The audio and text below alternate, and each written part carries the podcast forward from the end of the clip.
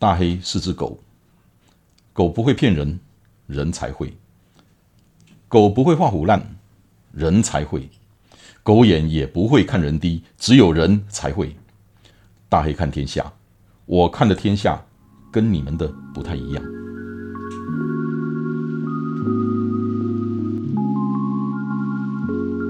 好，大家好，今天我们很高兴邀请到一位非常非常特别的嘉宾。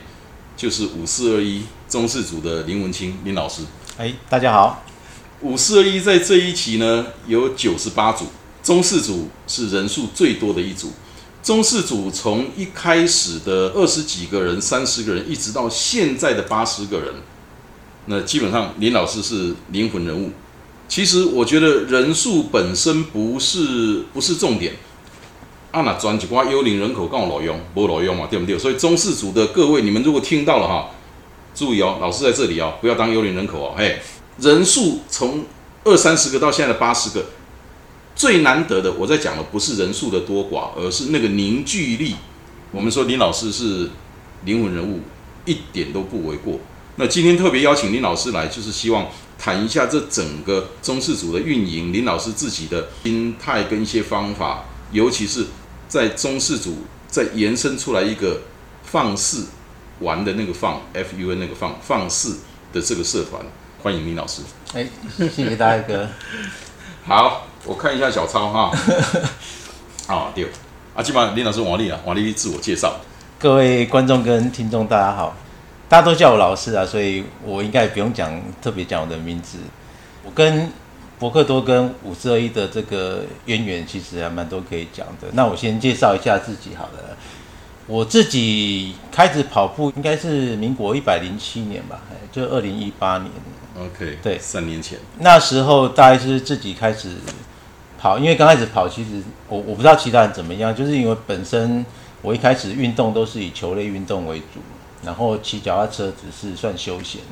我今天刚好看到我的脸书跳出回顾，今天刚好是我开始跑步以来第一次跑完十 K，真的呀，就是今天，对，三年前，哎，所以我现在大概就是到今天为止，如果要认真算开始跑步的跑龄的话，应该就是三年这样子。哦，对，那那时候应该其实都是自己一个人在跑啊，就是也没有什么认识跑友，后来是。被脸书的大数据打到，郑董，哎，这个这是算是我运动。郑义华的是力，郑义华郑董哈，他是我运动生涯里面很重要的一个贵人。对他，因为他自己的咖啡厅，然后他自己有喜欢运动，他就有投一个广告，就是约骑车这样子。OK，那时候犹豫了一下，嗯，对，犹豫了一下，然后想说，好吧，要跨出舒适圈，因为本来骑车运动都一个人这样子。那反正就是。透过郑董，然后开始参加他第一次约骑，然后开始慢慢认识一些运动的人。后来他们就是也开始慢慢跑步。那我本身那时候是比较常做跑步，所以就开始会跟他们固定礼拜六、礼拜天，嗯嗯嗯，就是一天跑步一天骑车。然后就因为这样的关系，就开始慢慢认识很多人。那时候还没有加入博客多，是博客多应该也是。被广告打到，应该也是嘿，几波别开啦。反正脸书他就突然跳出这个说什么，哎，跑步也可以赚钱什么的，我就还蛮有兴趣的，点进去看，哎，觉得还可以。那我想说，反正跑的里程闲着也是闲着，然后我就哎，就就加入会员这样子。那时候只有累积里程，对对。后来开始看到规律跑者这个活动，对对，然后我就尝试着参加了一起这样子，对，所以。如果要讲我的真正跑步的历史，大概就是从，诶三年前的今天，嗯，因为我一开始跑步是连三 K 都很痛苦，我 我记得我第一次参加跑步是参加迪卡侬，他们那时候有个夜跑团，礼拜三，就是他有一点五公里跟三公里这样子，我想说开玩笑，我当然是报三公里啊。然后就报三公里，结果我发现，天哪！我三公里我跑不完，跑后面好喘，很难想象。我三公里大概跑了二十几分钟吧，嗯，二十四还是二十五忘记了。对啊，那时候而且是最后一个，那时候他们的殿后人员就是这样慢慢陪我回来。我就觉得，对，起码你你经常会陪着我这样子殿后啊那样。对，啊，反正那时候就觉得说，哦，救命啊！这三千这三公里怎么那么困难？我那时候就是希望说，我自己慢慢练，能有一天可以轻松的把三公里跑完这样子。结果应该是因为今天四月嘛，所以一个月大概我就可以跑十公里这样子。我我觉得那个真的是累积出来的。对，每一次的活动都是老师领跑，那真的跑得很轻松啊！就就是阮阮大家拢认为讲，啊，老师是是天生的跑者啊，无想到讲老师菜的时候嘛跟我差不多啊。其实，其实我我我跟有些人聊过，他们其实大家一开始都差不多，跑步都蛮艰辛的。嗯，但是我觉得我幸运的是，我没有因为那时候的艰辛就排斥跑步了。对，因为那时候跑步对我来讲，我觉得也是一个很好的跟自己相处的过程啊。嗯，对，嗯嗯嗯啊，然后。加上那时候就是很幸运，开始有一些朋友会固定的约跑步，嗯，但那时候只有限定在礼拜六跟礼拜天，是对，是。然后跑着跑着，就是自己的体能也会跟着上来，对，所以那时候很多人都觉得说啊，我跑龄怎么应该很久，其实没有，对我我一直以为老师的那个跑龄应该很久了，可是没有想到居然也只是三年的时间而已。开始运动大概是我退休前一年，OK，对，那一年退休。之后就是很意外的，在那一年的年底就跑了第一场，就人生出马。对，退休那一年，对退休那就跑了出马。哎，我我有时候会整理自己的运动过程，就觉得已经过了很久。但是事实上，事实上算一算，其实 对，就是中间经历过太多的活动了，活动已经多到我已经有时候要看我自己的手机里面的小抄，说哦，就大概是几年前这样子。对，所以脸书真的有这个好处，就是对对啊，动态回顾哈。对对，我觉得它就会跳出以前你你有留下一些痕迹的记载的东西。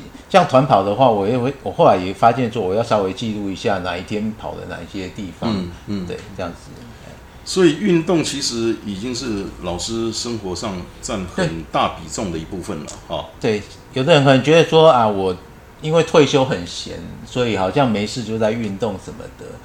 我我我是觉得应该是这样讲，就是说我运动是我生活的一部分。对对对。然后再者就是，有些人如果不运动，他就算有再多的时间，他也不会去运动。以我自己来讲啊，哈，因为有的人说，呃，工作是工作。然后休息是休息，啊，工作跟休息要要分开。我没有，我我我的工作就是休息，我的休息是工作。那我的运动也就是我生活的一部分。我觉得你真的要怎么样分开啊？我不相信有谁真的这样做得到了。我们都很幸运能够把跑步或者说运动变成是生活的一部分，并不是为了排遣时间。因为那个概念不一样，有的人退休是要找事情做来 kill time 来排遣那个时间，可是像老师不是，老师运运动是他生活的一部分，而且那个是有重心的。如果是在排遣时间、杀时间，那个是没有重心的。应该这样子讲，就是说，因为我是在退休前一年就有开始规律运动，对，所以我其实也经历过说。早上就是白天上班，晚上运动的这种生活，对。但是很多人，我觉得他们讲可能会就觉得说啊，就是因为我有足够的时间，我才有办法这么全心全意的在运动上。我是觉得这个话有一点对，但是有一点不对啦。我觉得不管过什么样的生活，其实都是自己的选择。我我觉得不对，老师讲的选择这是对的，因为我的看法不是，我不赞成说没有时间运动这个话。你应该讲，你没有时间不运动。其实有没有时间，那就是一个优先顺序的排列嘛，就是一个选择嘛。你感觉三回对你较重要，你感觉三回你较在乎，你得摆开头前。所以那个叫做你没有时间不运动，除非你就是讨厌运动，除非你你有很多比运动更重要的事情摆在你的前面。那个没有对不对或好不好，那就是一个选择，对吧？对对。那个老师，我想接下来要请教您，要介绍，要请您来介绍一下中四组。大家对中四组都很感兴趣，因为都那大概中四组为狼，那那是请中四组的那个那个呃那个衣那个放肆的那个团服出去，因为有个大大的一个四，啊，叠赛道上啊，还还放肆，还重视组哎，啊，所以大家都都很很有兴趣，所以是不是请老师来介绍一下中式组？中式组，因我觉得对我来说啦，中式组跟放式其实都不是我预期中的计划，那个都是后来自然而然变成的。因为因为我参加第一期的规律跑者，对，那时候组长是崇恩，对，还不是我。然后我其实有跟崇恩讲过，说我其实很感谢他，如果没有崇恩当组长，我应该是参加一起的规律跑者就会离开，因为我本身不是那么喜欢社交的人。嗯嗯，对。其实在一个团体里面，我其实大多数我其实是话很少的那种人，但是因为参加规律跑者，然后开始有团结日的活动，所以大家会有机会在一起跑步，一起相处。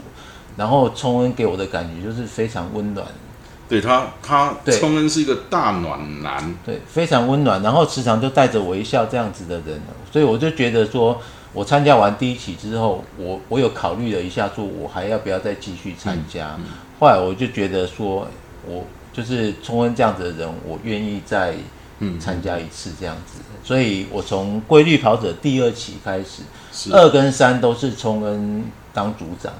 后来他因为他那个接了那个他们社区营造的那个理事长，所以他就是要辞掉呃组长嘛，所以他那时候就是我不知道他为什么会推荐我，我不知道他可能他可能觉得我退休比较闲吧。不是不是，外公我们内部有运作的，哎真的吗？还是还是大家叫冲恩出名来来催你？对啊，我不知道为什么是是因为我比较常。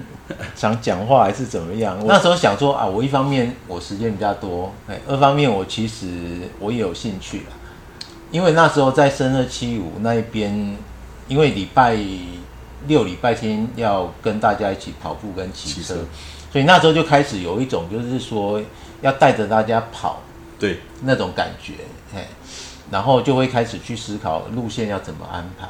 所以那时候崇恩推荐我，我也没有推辞啊。我是觉得想说给自己一个机会试然看好了。是。然后，所以我一接组长以后，我就立刻着手，就是我希望每个礼拜六我都要排一个团跑日，就是不用等到团结日这样子。是。对。第一次团跑，我记得就跑了三十 K 吧。但是那时候有分没有？大一哥去参加，只是跑跑到土地公庙就回来。对对对对对，黑当尊的黑当尊哦，呃，其实在那个之前我就已经跑过全马了。啊，奥莱德西，呃，阿基里之前受伤，阿德伯关挪去。啊，黑当尊真正是哦，招几能功力差不多安尼年啦。对，啊，那时候就是因为一开始不知道，就是排了一个三十 K，然后大家会因为自己的能力或时间，就可能跑五 K、十 K，然后所以后来回来的人大概只剩下四五个吧。嗯嗯嗯嗯，就是有跑完全程的，对，是，反正第二次大概就是到东海大学去这样子，嗯嗯，然后人更少，是，对我那时候就是会希望一直鼓励组内的人能够出来，哎，但是因为可能大家会各自有各自的安排，后来就二八二八那就连假我们就暂停，对，然后我接下来的那一次团跑就是关键的，我觉得那一次那次团跑之后就是。算是带给我一个鼓励跟灵感，就是我们练武功那一次，青美成品你看，哎，就是我们跑五个宫庙，那时候因为对对对对对，因为疫情的关系嘛，南屯，对对对，因为疫情的关系，所以我就想说，哎，因为我们骑车苗栗那边有一个练武功的路线，然后我就想说，哎，我们可不可以来练个五个五个宫庙？所以我就去查了几个点，几个比较历史悠久。的宫庙这样子，然后把它串成一个路线。那路线其实不是太好，但那一天来的人很多，很多，超过我的预期了。其实以现在我们团跑的规模来讲，不算多，但是那时候出来大概二十，快接近三十个人。那时候，因为我我我有参加，只是我一样没有跑完。对，而且那一次跑完的人也很多，因为你我前面讲过，就是。可能跑完的人可能剩下三个、四个这样子。可能那一次因为有五个公庙串联，然后又就是也跑跑停停的，所以那一次我记得跑完回来好像还有二十三个吧。嗯嗯嗯嗯嗯嗯。对啊啊，所以我就那一次让我感觉到说，哎，其实有特色的路线或者是一些比较有意义的那种跑步路线，其实是可以吸引到人的，而且也可以让跑步变得更有趣、好玩、对有趣。所以，我我觉得那个就算开始给我一个方向跟一个算是鼓励吧，就觉得说，哎，这样子是会吸引到一些人来参加。其实我自己还有很多中式组的那个朋友，我们都觉得很幸运、很幸福啦。从以前的崇恩，崇恩是个大暖男，就鼓励大家。那你随时看到他都是面带微笑。然后接下来换林老师。那就刚刚林老师讲的那个跑五公就五个公庙，从那个时候开始变成了好玩，因为中间会有停靠的地方，会有大家休息、拍照、开玩笑、打屁这些点，让跑步已经不单纯是跑步了，所以就会，所以人越来越多，就从那时候开始，它算是一个。算是打出知名度的嗯一个里程开始，对，一个开始。那我是觉得，我们人之所以会越来越大，也是因为我觉得博克多讨论区的一个平台是。然后一开始升二七五那边就是我们脚养那边的朋友的资源，然后后来就会拉进来越来越多，而且就是不是一些。就是比较厉害的跑者，可能是跟我一样刚开始跑接触跑步的一些朋友，然后他们进来可能就会觉得我们是平易近人的。除了平易近人，还有一个很大的，还有一个很大的特质，不离不弃。哦，老师，你知道那个像上一次我们跟日月潭的 pacer，嗯嗯，跑的那个团跑，那个应该是两个礼拜前嘛，哈。对对，那因为跑完之后，我跟日月潭。马拉松的那个 melody 跟那个调整，我们事后在台北就那个有谈了一些其他事情。嗯，melody 就谈了一个事情，说他说林老师是非常温暖、非常有心，而且非常照顾大家的人。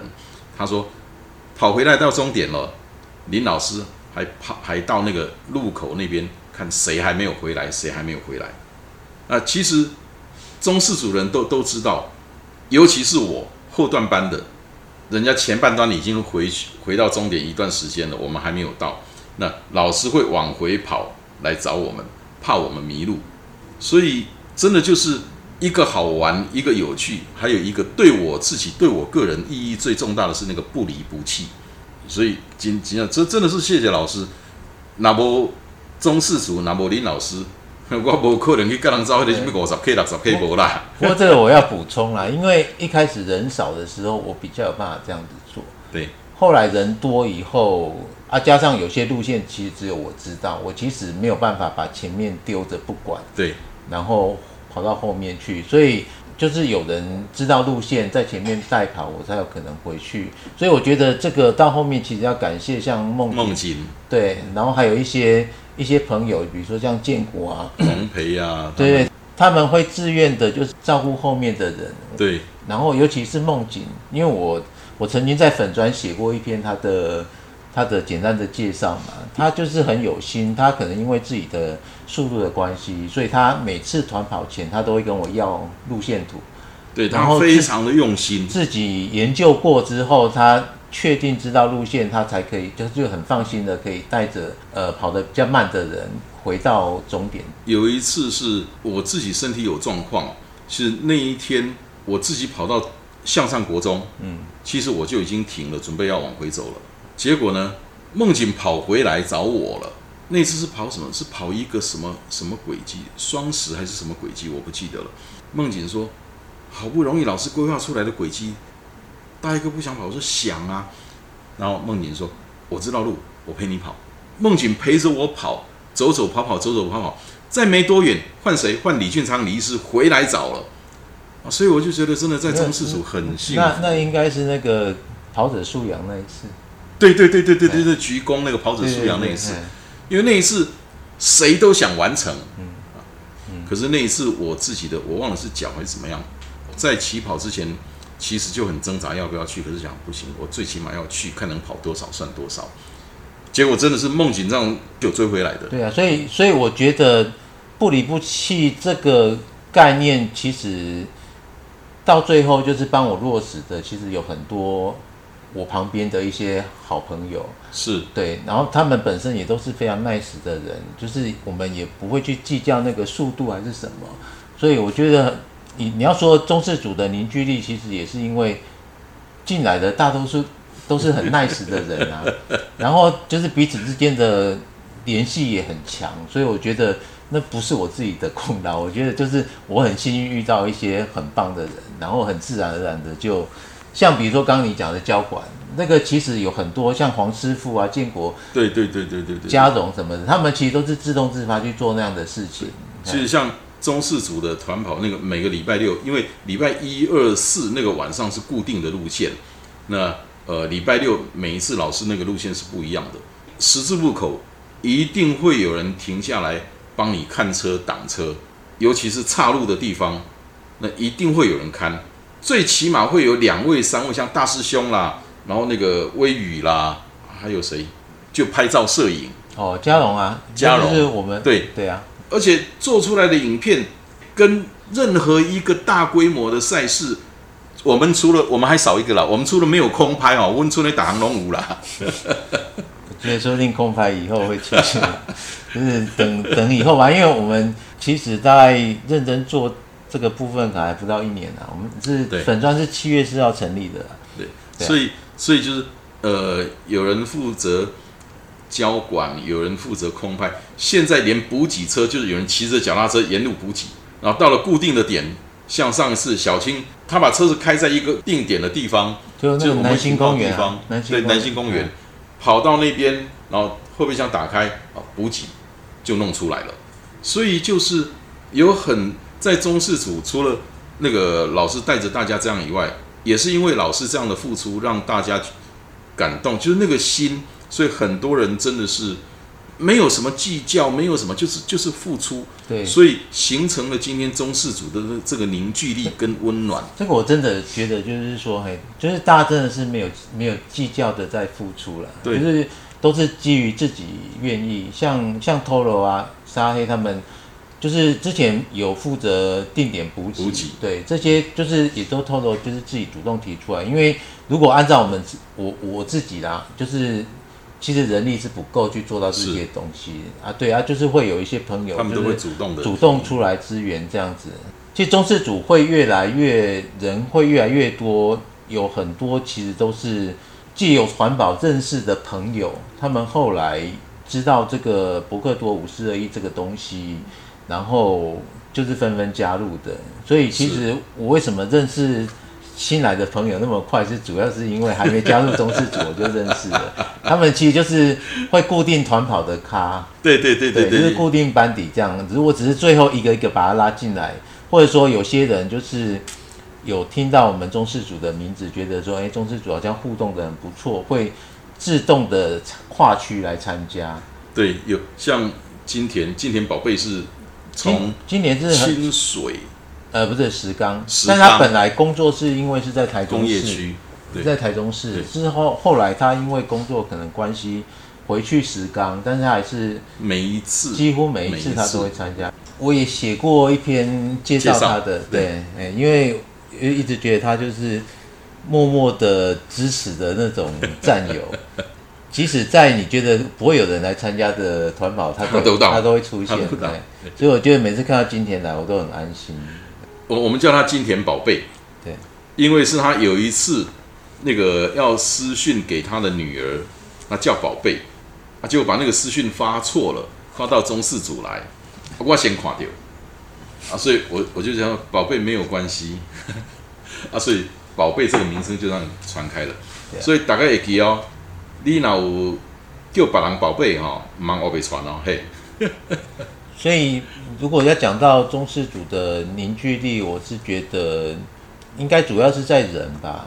对对，就是进来的人基本上都都比较 nice 啊，而且我觉得参与程度也会比较高。但还是有一些，就是因为我们现在参加的人多，然后分布的范围也很广，像有从。像金田宝贝从石冈啊，还有从大雅的，从神冈的，还有在什么大理的，就是他们本身就因为住的比较远，所以环跑没有办法每次都来参加，我觉得这个可以理解的。嘿，但是是就至少对群组里面的一些讨论什么的，我觉得至少参与度都还不错。那个那个互动非常的热烈。对啊，那尤其你看像像团结日，嗯，好，像那个里头里头的那个讨论，那个互动非常的热烈。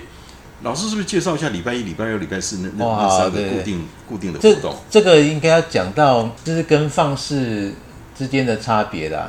因为我们一二四的团跑，我基本上是从放肆这边发出去的，所以并不是专属于中式。OK，礼拜一在中央公园啊，晚上八点，嘿，这八点主要是配合一些人的下班时间。嗯嗯，因为我那时候要要开这个平日的团跑，有稍微在中式组里面。简单调查一下，对，然后礼拜二在秦美，晚上七点半。嗯，礼拜四，呃，在文信森林公园是七点半。啊，这这三天我基本上我都会去了。嗯嗯。那一开始其实人真的不多，对，那也是后来大家才慢慢，就是人数有多有少了。但是我觉得无所谓，因为反正我自己也要跑。嗯嗯。然后如果能跟一些朋友一起跑，我也觉得也很棒。所以如果有刚开始跑步喜想要找伴的，我觉得呃一二四都可以考虑一下啊。但是呃性质我们会有点区别的，就是礼拜一在中央公园，我们大概强度会跑高一点，对。然后礼拜二大概都是什么样的距离跟配速？呃，礼拜一我们大概都是跑十 K 啦。对。但是就是有一阵子我脚受伤，那时候就是会比较偷懒一点，哎或者是请人家帮我带这样啊，速度大概都会跑跑在五分多吧。OK。然后礼拜二晴美就是轻松跑，啊，礼拜四的文心森林公园就是绕绕圈，绕圈就是速度就自己决定这样子，哎，就是对，因为反正是绕圈，对，反正是绕圈啊。但是之前我会想要定义礼礼拜四是。会配就是渐速跑，就是会希望越跑越快，会带入一点点训练的那个意味在里面，这样子。嘿，啊，礼拜二是算是走轻松拍照的路线，吃东西的路线，大概这样子讲。因为有很多人来参加团跑也好。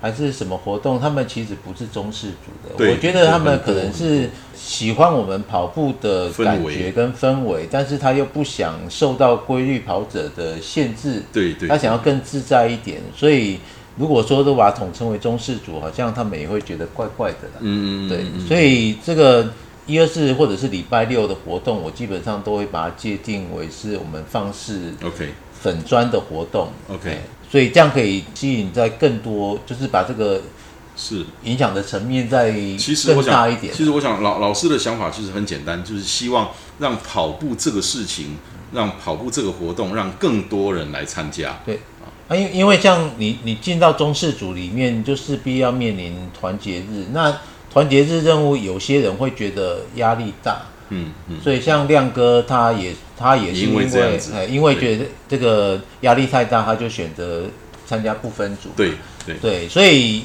要讲的话，就是放肆这个粉砖包括的范围是更大的，然后中式组是在里面。OK，对对对，应该是这样看啊。但是一般人就是看到四都会直接想要中式组，主要也是因为有很多朋友是来自于博克多这边的，对，所以他们对于放肆。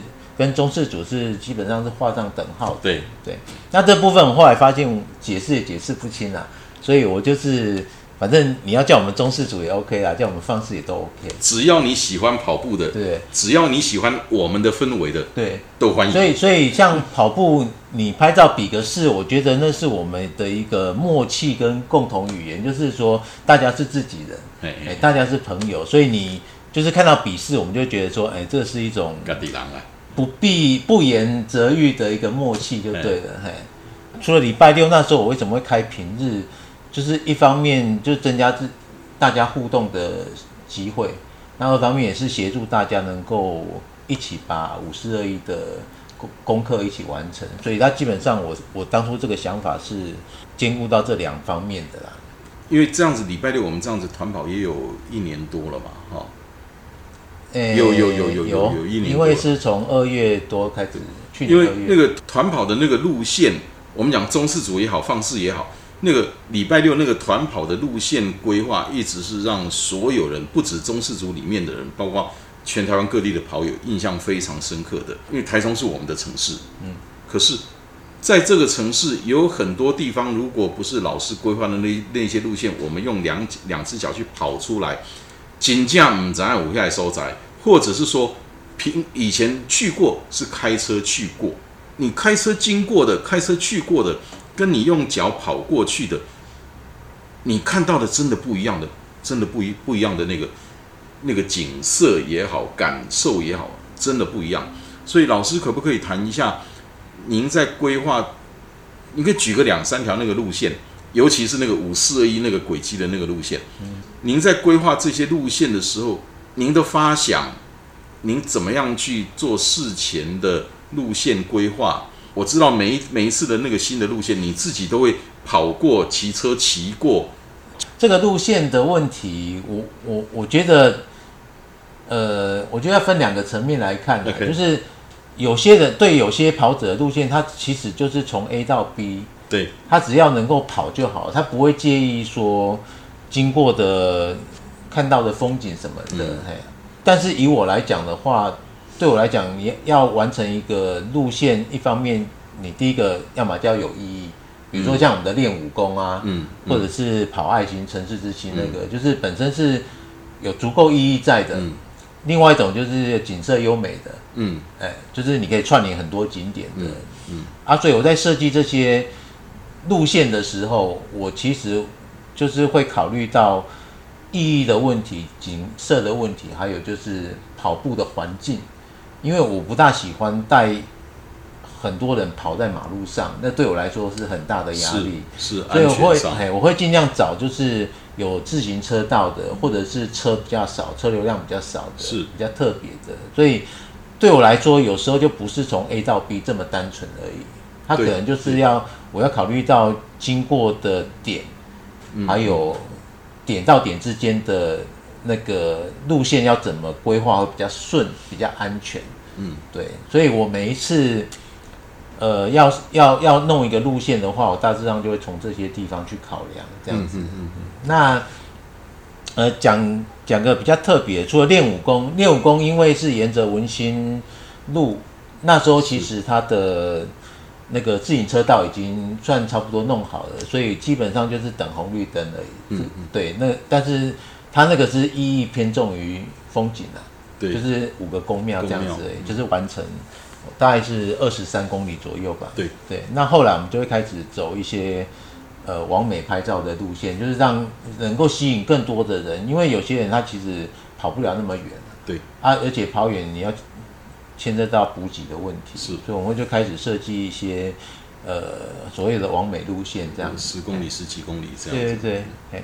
也是因为我主要我我其实自己以前骑脚踏车的时候，我也是很喜欢去逛一些，哦，我觉得还不错的啊，可能别人看会觉得无所谓，但是我觉得还不错的，嗯，所以我每次画路线，那些路线一定是我我自己就喜欢的，对，就是别人喜不喜欢我我不知道，但至少我我我要领跑，我要带这个地方是我喜欢去的地方，不，我我。不能否认的，你你引起太多人的共鸣了。那不狼来路来路贼。我我觉得人多也是因为就是除了风景好、路线新鲜之外，也是我们团跑的氛围真的很轻松啦。是，就是不会让人家觉得有压力。对，对啊。那那个我讲那个城市爱心好了。好，好。城市爱心这个路线其实我构思一段时间了，因为那时候我看到人家分享的爱心路线。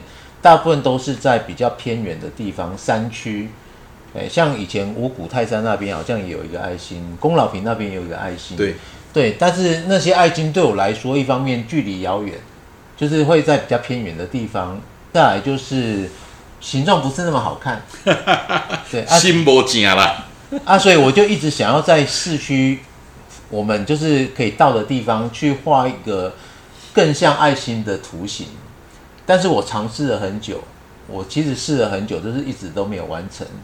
然后我记得有一次团跑，好像是凯利就是鼓励我说啊，一定找得到什么的，哎，我就听听而已。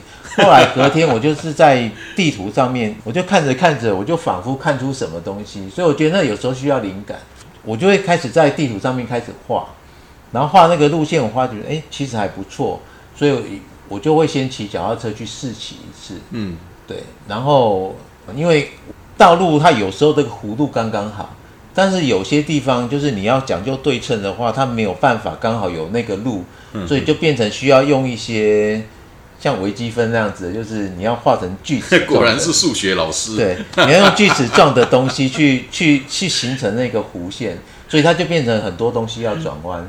所以我其实就是在试骑了大概四五次吧，我忘记了，然后确定自己把那个路线记住了之后，才开始去做这样子的。其实我那个那个爱心的路线算是呃有前期规划了一些，就不是说当周才规划当周去做这样，因为这种路线我没有办法说一规划完就确确实很繁琐，那对对对，确实很繁琐。然后五四二一也是一样，五四二一这个那时候是作为毕业跑的，对对对对。的一个代表作嘛，所以我也是大概提前了一两个月就在构思了，保密很久，对，然后。因为我也不知道能不能成功，嗯，对啊，但是幸好我们西区那边的棋盘状的路线，我觉得很好运用，很规整。对，然后我那时候的做法其实是一个数字一个数字画，然后最后再想说要怎么样把这些数字连起来拼在一起，也是因为灵感的关系，真的我觉得是我运气够好，不然大概没有办法出现五四二一刚好这么的规整。摆的这么有美感啊！以我来讲啊，以我来讲就是这么有美感，然后每个字的大小都差不多这样。OK，其实那时候跑的那个顺序轨迹的，其实也都是精心设计过的，很顺啊，那次对顺，而且它的数字也差不多，就是从那个五开始，嗯，五四，然后二一也差不多是这样的顺序。对，我觉得网络上会画轨迹的厉害的人很多了。就是他们可以画牛啊，画金鱼啊什么的，我觉得那不是我的强项。那个我我要提一下那个呃江心邦阿邦，就是画那只牛，他还画很他还画了很多的东西。阿邦那个很厉害，他们想要他们想要跑什么图形改供，一都可以。对，所以所以那个轨迹就是会画的人，其实厉害的比我多很多啦。哎啊。因为我一开始在尝试这个，所以我会找比较规则的图形，对啊，但是单纯去一笔画写五四而已，对我来说太单调，所以我会把它画成空心字，看起来会比较有美感。那我很幸运，我觉得我应该真的说我很幸运可以找到那样子的组合，这样子，而且出来的字体又还蛮美观的，很很规，就是可以满足我。机车的要求因为我对 我对这部分自自己要求也很高，就是我不希望出来的东西是一个勉强多勉强可以看的，哎，所以我就是会比较计较这个东西。那五十二，因为它在市区，而且转弯处很多，我其实也试跑的蛮多次的，嗯，哎，就是骑脚踏车试跑。亲自跑这样子也是试了蛮多次，因为它的转弯处很多，我其实自己也跑跑错过好几次。嗯嗯，对，所以也是因为就是前期作业时间比较久，所以到正式跑的时候就可以顺顺的带完这样子。在五四二一带着中四组到现在，因为第一个大家都很也很喜欢你，也很尊敬你，我我还特地半开玩笑的讲。反正中四组组长都跟中华民国总统迄个迄任期赶快了啊，连选得连任了啊，一任都四年啦，所以你有被你爱着，你看你起码做寡固啊，你赶紧想哈。这这中间的时间很长，谈一下你的甘甘苦谈吧。呃，有没有苦？有没有苦？我我我我凭良心讲哦，我其实蛮乐于这样子的工作啦，因因为我自己的人生规划。诶，顺便要讲一下，就是我其实是五十岁退休，很多人以为我退休都觉得我是六十五岁了。我我其实五十岁就退休，不要严重啦。有有真的有人真的有人，就是说你六十五岁了，不然你怎么可以退休？呃，我我五十岁退休的，嘿，然后我那时候退休是给自己一年的时间放假，因为我觉得工作那么久，应该值得一年的时间休息这样。然后会想说，经过一年之后，再看看要不要再找个工作，还是嗯，还是要做什么再决定这样子。那因缘际会，后来就是进了中式主界这样的角色，然后做着做，其实自己也很有成就感，发现说这其实就是我喜欢做的事情。对，顺便讲一个插曲啊，就那时候我开始在想说要怎么样把运动跟工作能够结合在一起。我那时候就在乱找乱找，然后。我突然看到南那个南屯运动中心，他们有在争那个清洁工，然后它的好处就是可以使用他们的设施免费。我想说，哎，太好了，我我就想说啊，我去应征那个清洁工好了。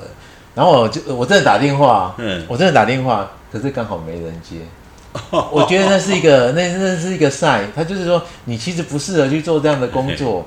然后我后来后来也是想说，哎，还好没有没有人接。我没有真的去做那个工作，这样子，因为我后来为什么放弃，就不要再去找一个有薪水的工作？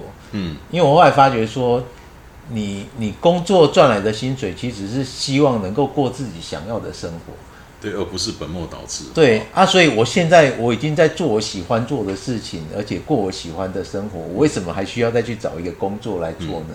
所以我就慢慢开始把运动跟带。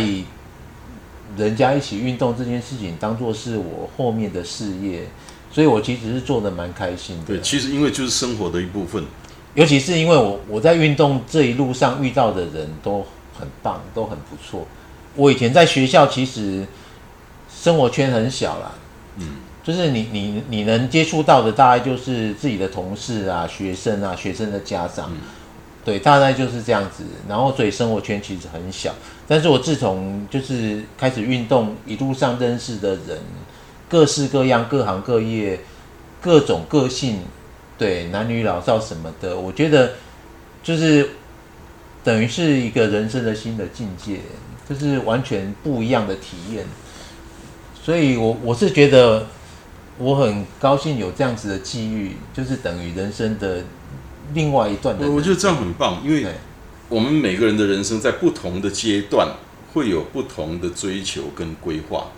那很多朋友在退休以后，其实真的失去了重心，那那个热情已经几乎看不到了。其其实我以我以前学校的老师有很多是已经到了可以退休的年纪，但他们不敢退休，就是因为不知道自己能做什么。嗯。所以我那时候要退休的时候，很多同事说：“你那么年轻，干嘛那么早退休？啊，你退休要干嘛？”我说：“我退休能做的事情好多啊！我我应该说，从退休到现在，我其实从来没有感觉到无聊。我觉得能做的事情真的好多。”老师跟大家介绍一下放肆。我觉得放肆是一个很棒的一一个一个一个社团。跟大家介绍一下放肆。放肆怎么来的？我应该是这样，在我们在我当组长的第一第一任。因为那时候我们开始团跑，然后人越来越多，拍的照片越来越多，然后甚至也开始有拍到一些影片。我们是在想说，这些要怎么样让能够参与的人能够看到，或者是能够拿他自己的照片。嗯，我们就一直在思考这个问题。然后那时候就会跟跟大师兄、跟嘉荣，那时候他们大概就是我们比较几个比较核心的人，然后我们就开始有。就是用脸书的粉丝专业这样子的的概念去做看看这样子，嗯嗯，所以那时候就会往这个地方去规划，然后那时候就在取名字嘛，嗯，所以我那时候也在中视组里面就是也做了一下调查，那后来就是选了放肆这个就是这个名称，然后我们谐音哈，对对对啊，就是它能够解释的意义其实还蛮多的，对，就是。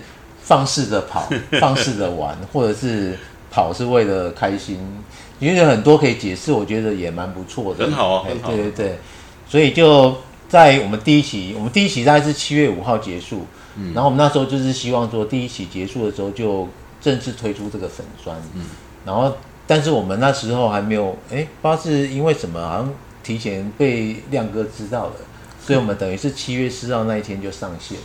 OK，对。然后就会开始把我们以前的一些照片、相簿什么的，慢慢的搬到我们粉砖那边。对，反正就是因为有这个东西，我就觉得开始有一个重心。嗯，就是因为以前在中式组里面，你很容易受限在你必须要参加五四二一，对，或者是规律跑者，对对，会比较受限在这边。那后来有放置这个粉砖之后，我觉得我们整个的涵盖的范围跟视野就会更广一点。对，所以那时候甚至有还有基隆、台北的认同我们的这种朋友，就是那时候会跟我们买团服什么的。嗯，对，也是因为这样子的关系，就是会。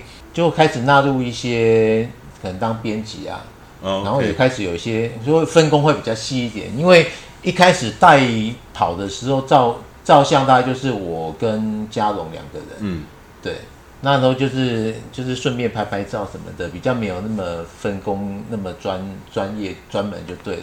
是后来我们开始根据小编分一些工作的时候，就会开始有人负责拍照摄影，哎，然后后面呈现录制，对对对。所以讲到这个也是，就是像微雨啊，微雨也是后来我拉进来编辑群，然后小虫也是，嗯，对，就是各司其职啊。而且我觉得大家都不会计较说谁谁付出的多，对，而且我们也都是纯义务的在做这样的事情。所以我是觉得跟一群志同道合的人一起做一件很有意义的事情是蛮棒的一件事情。所以呃，放肆这个粉砖。放是那个 F U N 就好玩那个放，然后一二三四的四，你随便查一下都有放肆这个粉砖，那欢迎大家加入，是一个非常非常棒的团体，有很多的活动，有很多的好人，很棒的人。那个我们放肆成立即将快要一周年了，所以我们其实有开始去规划说我们想要做什么样子的庆祝活动，那配合我们这一期规律跟纪律跑者的。那个毕业跑，所以我们对，所以不会再带大家去跑什么轨迹，因为 五四二一跟放肆都跑过了，再跑轨迹就没意义了。所以，我我今年的我们的初步的构想大致上是这样子，就是五四二一嘛，所以我打算在我们毕业跑，就是六月五号那一次，我们打算招招募五十四位一起跑一个半马，二十一公里这样，嘿，然后我们会。让让人家来报名，就是我们只报名就是五十四个，然后这五十四个报名成功的，我们会有一个特别的号码布，所以只收五十四个，只有五十四个名额，五十四个有那个号码布，其他的还是欢迎都来跑。可是只有五十四个有那个号码布，前五十四个报名的才有号码布，就是限量的这，哎，我觉得这样子很难得，对，这样比较有纪念价值，哎。路线原则上，我们应该就是会沿着绿空廊道一直跑到丰原去。目前的规划是这样子。哎，这个很有意思。对，然后所以后我们会别的那个五十，就是我们放置特别的号码布。然后号码布我们还会顺便送我们放置特别赠送给粉丝的号码扣。OK，对。然后就是会当天就是会有这样的东西，就是一起跑到丰原去这样子。啊，这个很难得。呃，老师再讲一次日期。呃，六月五号，六月五号应该吧？嘿，我记得我们毕业跑那个假日好像是六月，没有错，是六月五号。对，六月五号。然后，诶，虽然是提前一个呃一个月啦，但是我觉得就是庆祝大家就是我们成立一周年，而且大家都一直这样支持我们，然后有越来越多朋友愿意在拍照的时候比试这样子。希望就是大家继续给我们支持。那我们其实不是一个盈利团体啊，也不是。算是一个专业的跑团，我们只是希望说大家在跑步的时候可以更开心、更快乐，然后也可以跟大家一起成长，这样。对，所以六月五号，对，六月五号欢迎大家报名，争取前五十四个哦，嘿。呃，我想到最后，今天已经耽搁老师很多时间了。到最后，我想请老师，呃，针对跑步银行还有五四二一，您您所看到的，能不能给我们一些意见或者你的建议？建议哦，我不知道讲这个合不合适啊。我其实，因为我觉得像像我们团跑，就是有有参加过一段时间之后，你其实那个新鲜感会自然会降低。对。然后那种就是有点弹性疲乏的感觉。是。所以像规律跑者或者是纪律跑者，其实我觉得就我个人而言啊，也会慢慢产生这样子的倦怠。倦怠就觉得好像有跟没有没有差别嗯。嗯，对。那尤其是因为我参加过两期的纪律，然后我又回到规律，所以我就是想说，如果我真的可以建议的话，请说，请说。呃，如果如果不中听，就请多多包涵这样子。呃，对于一个活动的设计，如果你想要让人家有动机参与的话，你提供的动机或诱因，其实应该蛮蛮重要的。是因为像我以前呃教书带班的时候，你要设计一些活动，你也是要给学生一些诱因，嗯嗯，而不是说因为那是你们本来就应该做的事情。对。所以，像我，我会在博客多的讨论区会听到一些声音，就是觉得说，好像我们不应该对活动有太多的意见，因为我们的本质是跑步嘛，跑步你是本来就应该做的事情。那如果是这样讲的话，那就变成，比如说我们不需要去鼓励学生用功了，因为读书本来就是你们的本质啊。所以我是觉得说，活动的设计还是要去注意到你提供的诱因跟是。动机够不够能够让人家愿意参加？因为像纪律跑者跟规律跑者，他们的条件不一样，你当然可以视为是一种自我挑战的一个活动啊。嗯。但是你如果提供出来的东西是不够让人家愿意参加那个活动，我其实可以自己跑。对。我不用，我完全不用管这个。对。所以如果想要扩大这个层面的话，我觉得动机的提供是蛮重要的事情。那一开始会有。规律跑者跟纪律跑者会有不同的完赛衣，对。那我觉得这种不同的完赛衣基本上就是一个不同的区隔，代表说你付出不同的努力可以得到不同的东西。可是后来变成一样的，你这个部分就消失掉。呃，会就是这中间变成都是完赛衣嘛？你像这一期又会不一样，所以这中间有一些不同的想法。所以像一开始有不一样。然后后来有一两期是一样，然后这一期又会不一样，所以会有不同的一些想法跟做法。所以就是说，如果你提供的诱因不够强烈的话，其实因为纪律跑者又要同时满足团结日的任务的话，对他们来说是蛮困扰的一件事。坦白说，很辛苦。对啊，我自己也曾经因为脚受伤，那时候又是纪律跑者，我有时候是要用走的走十公里，所以那是蛮累的事情。对。但是没有关系，如果你提供出来的奖励也好，或者动机也好，你是是是值得人家去付出那个辛苦的，我觉得 OK。比如说你如果今天呃纪律跑者你是五百 K 的报名费，然后你提供的是他完赛以后的一个别人拿不到的一个完赛衣，假设啦，或者是别人拿不到的一个某个徽章什么的，我觉得我会愿意为了拿到那个人家拿不到的东西去忍受那个辛苦。因为那个那个动机足够强烈，但是如果你没有去把这个东西做区隔的话，那我为什么要去付出五百 K 的报名费？虽然说五百 K 不算什么啦，所以你你要付出比较多的报名费，然后又要比较辛苦，然后得到东西是跟人家一样一样的，或者说后来人家还可以加购买的东西，我觉得那就失去那个意义。对，所以我觉得必须要做出区隔性跟独特性。好，对，就就像上次。可能大一个或者是小编不愉快，那个我们在玩赛衣的事情，其实我觉得我我必须要在这边再讲一次，就是说我们不是 care 那件衣服到底是免费还是怎么样，我们其实在意的是那个独特性。应该这么讲啊，因为我我我我知道，就是说你们你们作业有你们作业的流程，但是以我们那时候来讲，我们努力要争取到的是一个独特性。就是对我们来说，团结日第一名的独特性是这个地方，而不是说那件王在衣是免费的。其实那一次是这样子，是有几个朋友，因为我们一般都会尽量满足大家的需求。我知道，我我只是举这个例子，是是是，我不是要再再去。我也想，我也我也想，就是我也想解释一下。我不是要再去炒这个这个。不不不，我也想解释一下这个东西，就是说，因为我们尽量会满足大家的需求。那么有几位朋友，因为刚好有那个赛事啊，那也刚好人家要来台中拿，所以我们是特地先赶了那几件给他们，并不是说独特性的这个事情。那那那不是我要讲的重点，我要讲的重点，我只是举这个例子，就是说你要有某个东西是是让人家觉得是值得争取的，不管是它是具体的还是形式上的都没有关系。对啊，像团结日那一次，我们其实很认真，好不容易拿到第一，但是我们其实感觉到没有得到对等的那种荣耀性。OK，所以像后来你们团结日到现在也不知道团结日第一名的奖励是什么。对，对啊，那我就觉得这不是一个成功的活动设计。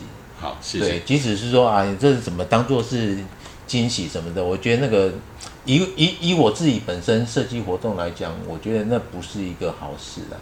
所以像我们要鼓励学生认真，你也不能说哎有什么惊喜在哦，你一定要先跟他讲，而且你针对成绩好跟成绩不好的，你的奖励必须不一样，你提供的诱因或者是游戏规则已经必须是不一样的。这个哈，其实就是说，呃，为什么不？提早宣布，因为我们另外另外一个考量就是说，我不愿意让这个团结日的这个竞赛变成是一个物化的东西，因为包括以前也有曾经因为图形的事情，其他的组也有一些反应，所以我们内部经过很多的考量，那收集大家的资讯，后来决定就是说，让竞争的时候反而把那个初衷。偏掉了，那个就不是我们想要的了。不过也也谢谢老师给我们这些建议这是一种观点的不同啦。像有的人会觉得跑步就跑步，你弄这些干嘛？但是你团结日的设计，当然是希望说，让我们整个跑步的过程当中有一些任务可以挑战，增加一点趣味性什么的。我觉得会有很多的意义在。但是我我提供的其实就是说，不要最后就是。大家对这个东西是已经没有兴趣了。OK，对，那那基本上这个活动的就失去它的效果。对啊，所以我是建议说，以后你团结日不一定一定要拼出那个第一名，你可以说积分到达什么样子可以得到什么样的奖奖励，嘿，那最高分是什么样奖励先定出来。我觉得这样子让大家有一个比较具体的概念，然后可能以后就是这样子。你一直在每每次都在变动那个游戏规则，我也觉得不容易建立一个传统我想我会真，我会希望今天提的这个哈，我我也会呃，再跟他们好好的讨论这个东西，呃，看看能不能在这一次、下一次能够建立出一个比较稳定的、比较稳定的一个一个机制出来。因为坦白讲，每一期。针对团结日的竞赛的这个事情，呃，我不能说杂音，可是大家的意见都不小，我我知道都不小，对啊。那其实我们并我们并不会去限制大家说不能不能有不同的声音，可是就是我们在办这些活动的过程里面，有一些核心的价值跟核心的想法，我们会去巩固，然后尽量的能够说不偏离这个主轴的情形之下。能够把事情做好，呃，不过真的也谢谢老师跟我们讲这些东西了，呃，我我我们也会好好的跟讨。因为我我其实可以理解，就是说，因为你现在几期几期，你其实要慢慢累积一个经验，到最后才可能定型出来。所以我是觉得说没有关系，就是现在是摸索期，但是就是慢慢能够归纳出一些比较固定的形式，变成是一个传统，然后。对，因为一直都可以维持一个传统，传统的东西才能变成经典。对对对。那这个东西必须不断的重复。对对对。这个重复的过程里面，就是对你可以修整。嗯。可是大的大的方向你固定了，那么重复就像我们那些王城之争啦，像什么靠田里、靠海里那些东西啦，因为它会变成经典，就是不断的重复。嗯。那可是每一年的那个活动内容还是会不一样。嗯。所以在这个过程里面，其实对我们都是不小的挑战啦。那也也也谢谢老师跟给我们这些意见。那我我们会好好的去讨论这个事情。嗯 OK，今天我们谢谢林老师来。那今天的节目就到这边，再一次谢谢大家，谢谢林老师，嗯拜拜。谢谢你今天的收听，希望今天的内容对你有帮助。祝你一切顺利。大黑看天下，我们下礼拜见。